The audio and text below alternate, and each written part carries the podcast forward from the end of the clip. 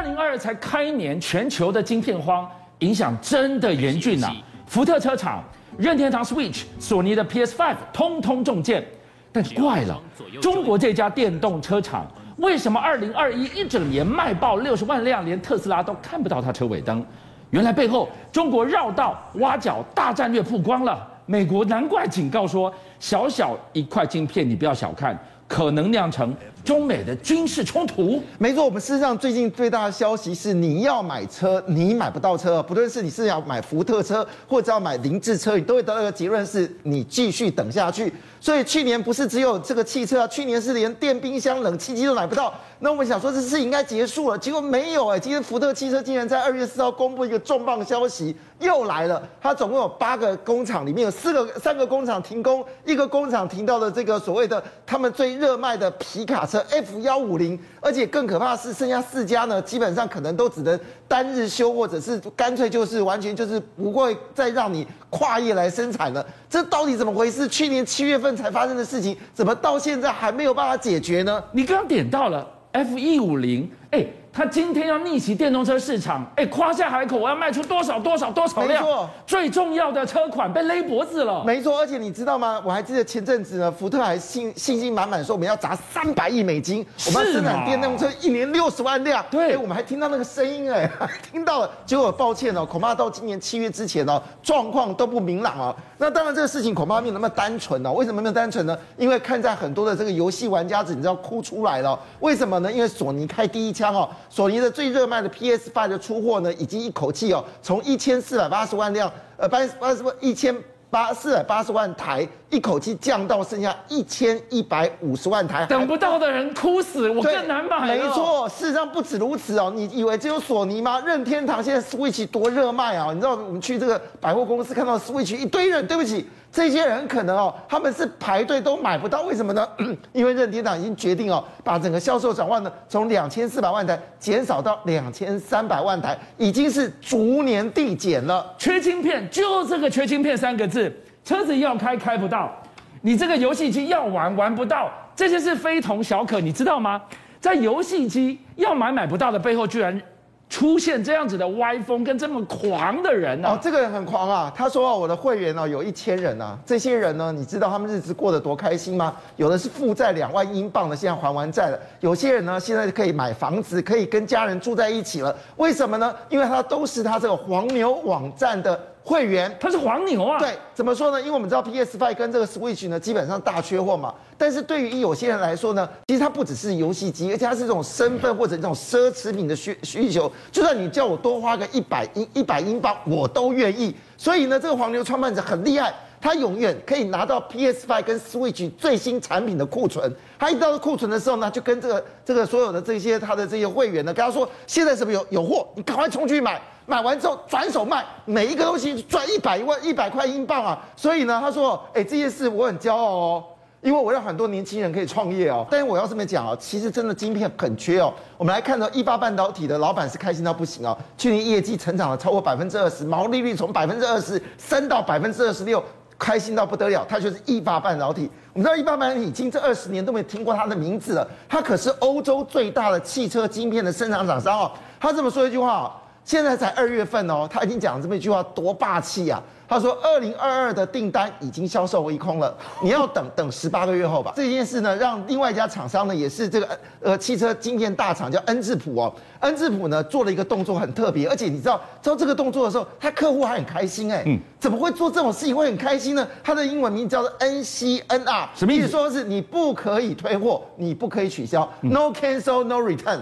那理论上我是买家，我当然可以 cancel 订单啊，可以退货啊。那为什么他说他决定 NCNR 的时候，这些买家却很开心了？喂，这是不平等条约啊！因为你这样做，我就保证我一定有货，所以这条两年合约我跟你签下去了。哇，这个小小晶片，二零二二虎年一开，缺成这样，我昨天就跟大家说，哎，会不会因为这样，台湾的半导体更是伏虎生风啊？啊，当然这两天半导体股票是没有什么涨啊，不过可以确定一件事情，这是真的。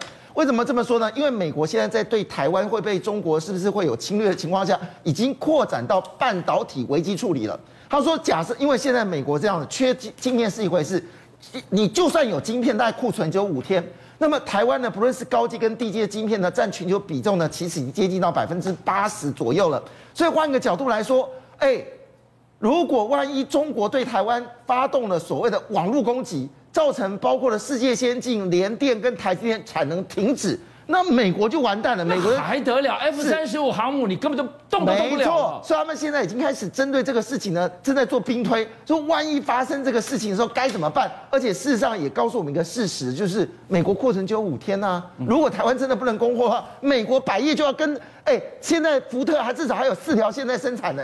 如果台湾真的停工的话，什么福特啦，什么索尼啊，什么 Switch 啊，全部跟 over 了。哎，你在讲说这是美国错的蛋，是小小晶片可能引爆地缘冲突，中美大战那就是世界大战。没错，所以这一次很重要啊。不只是。中国不缺晶片，它也缺的要死啊！好，哎，这就是好问题了。我们知道中国呢，为了让这个晶片能够自己独立生产哦，重磅消息哦，就是这是由日经新闻所所公布下来，就是中国将成立一个叫做跨国半导体工作委员会。基本上它的背景是什么？是工信部，是商务部。你知道？这个商务部什么概念呢？就是你各国要到中国投资的时候，商务部是第一个同意的。对，所以他掐住所有的外商公司，你要来台湾，你要到中国工作的话，你要先经过同意。工信部是中国这个所有产业的一个发展的龙头，配合清华大学，他们设立一个叫做跨国半导体工作委员会。这个委员会干嘛的？这个讲白了就是跟全世界要技术，想办法透过跟中国往来的这些半导体公司，你把技术交出来。问题是美国现在到处在设所谓的。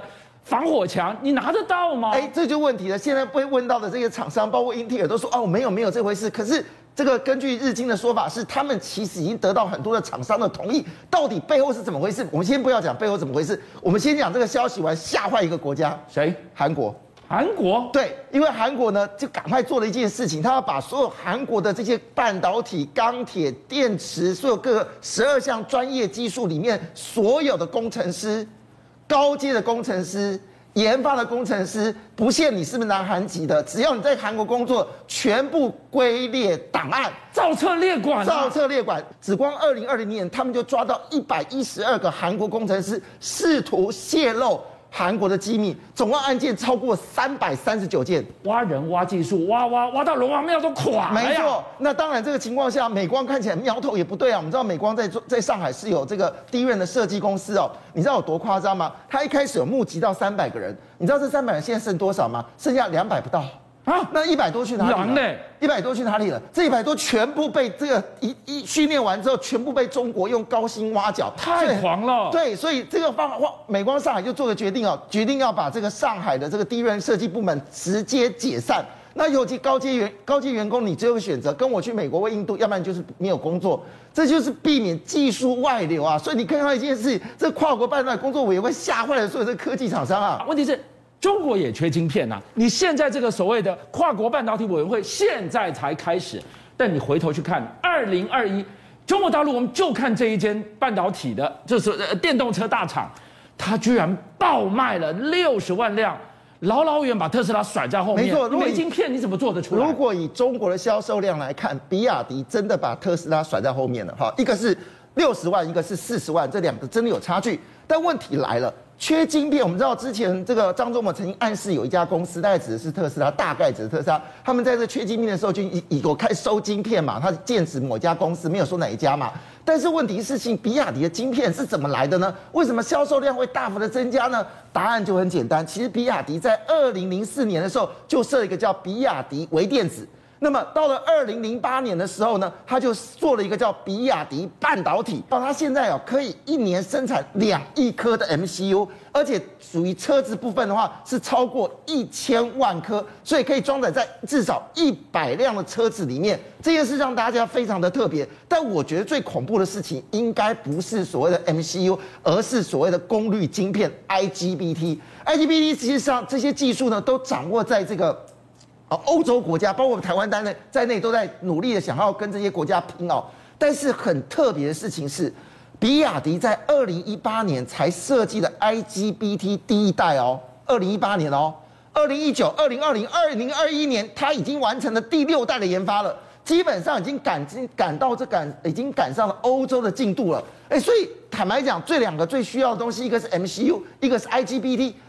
这个比亚迪都可以生产呢，它的技术怎么来的？它的动作怎么那么快？而且一旦取得这个晶片的时候，它成为让中国成为全世界百分之五十电动车渗透率最高的地方。自从它有晶片之后，底气更足了。好，除了它的刀片晶刀片的电池让大家呃眼睛为之一亮，就它是把设计像刀片看得很紧，而且因为看得很紧呢，它这个基本上它功能是防止高温爆炸。因为我们知道电动车最大的问题是当你冲撞的时候可能爆炸，但是它这个晶片这个电池没这个问题，而且它的输过输出功率更强，那是第一件事。但是我觉得最可怕的是八合一。我们知道整个电动车叫电机、电控跟电池嘛，哈。那么电机就包括我们像刹车器啦，或者加速器等等的哦。那么那一般来说，我们都是各自零组件哦。它竟然可以设计到一套系统，把这个八个主要的电机全部放在一起，八个融成一个，对，叫八合一。那这代表什么？它的电源可以自由的控制。那你不同的机器需要电力的时候，透过它的免吸油跟动力，这个我们说的 IGBT 就会达到最大的功能。你知道这结果是什么吗吗？结果可以使它续航力达到一千公里。哇，充饱电可以跑一千公里。是的。所以那不止如此哦，事实上我们现在不是嘴巴说说的哦，事实上呢，已经不是只有比亚迪有一千这个它有一个 Ocean X 的一个概念，这个车子就跟水，它的设计就跟海洋一样，好，里面有很多的元件，感觉是很舒服。但重点来，现在已经不是只有比亚迪有办法设计到一千公里，包括广广汽的 ION。也可以做到一千公里，而未来呢，也可以说在今年三月份就可以做到一千公里的车子，表示中国其在晶片设计部分确实已经有它的能耐。所以换个角度来说，真正担心的就是这些国家，如果真的让它这个平台能够完成的话，那全世界技术不就让中国在这个电动车市场里面叫做我是第一，谁会我是第二，谁会是第一？邀请您一起加入五七报新闻会员，跟俊象一起挖。